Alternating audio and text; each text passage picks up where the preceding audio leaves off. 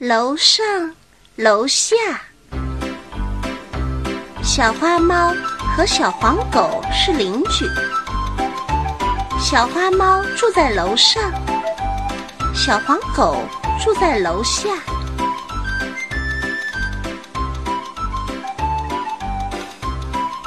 小花猫老是往楼下扔垃圾，垃圾像下雨一样落在了小黄狗家的院子里，有时还掉到小黄狗的身上，弄得小黄狗啊脏兮兮的。小黄狗实在忍不住了，就大叫起来：“喂，小花猫，别再乱扔垃圾了！”小花猫装作没听见，还是常常往楼下扔垃圾。一大块香蕉皮又扔了下来。小黄狗没有发现，它正提着热水瓶走着。忽然，小黄狗一脚踩到了香蕉皮，摔了个大跟斗。砰！热水瓶炸碎了，滚烫的热水洒了出来，烫伤了小黄狗的腿。小黄狗受伤了。这一下，小花猫知道了自己惹的祸，有点害怕。它再也不敢见小黄狗，赶紧躲藏起来。可是几天过去了。小黄狗并没有来找它算账。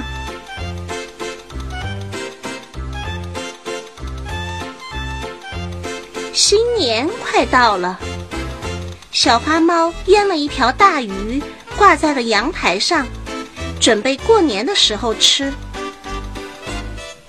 这天，小花猫把咸鱼挂出来晒，一不小心，咸鱼掉了下去。正好落在小黄狗家的院子里。小花猫想：我老是往下扔东西，害得小黄狗把腿烫伤了。这会儿，它一定不会还我的咸鱼了。算了算了，不要了。小花猫想到自己以前做过的事儿，不敢下楼去找小黄狗。小花猫嘴上这么说，心里啊还是觉得挺可惜的。可又有什么办法呢？谁叫他自己曾经干过对不起人的事儿呢？过了一会儿，咚咚咚，咚咚咚，小花猫听见有人敲门。谁呀？小花猫一边问。一边去开门，咦，是小黄狗，手上啊还提着那条咸鱼呢。小花猫很吃惊，小黄狗很友好，开着玩笑说：“小花猫，你怎么把这么好吃的咸鱼也往下扔呢？马上就要过年了。”这可是顿美餐呐，给，快换好吧。小黄狗说着，把咸鱼还给了小花猫。谢谢你，小黄狗。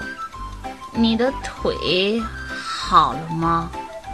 小花猫脸红红的，感到很不好意思。早就好了，没关系的。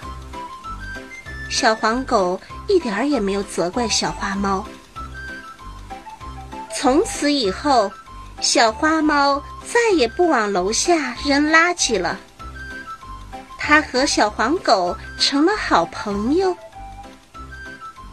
过年那天，小花猫还邀请了小黄狗一起吃咸鱼呢。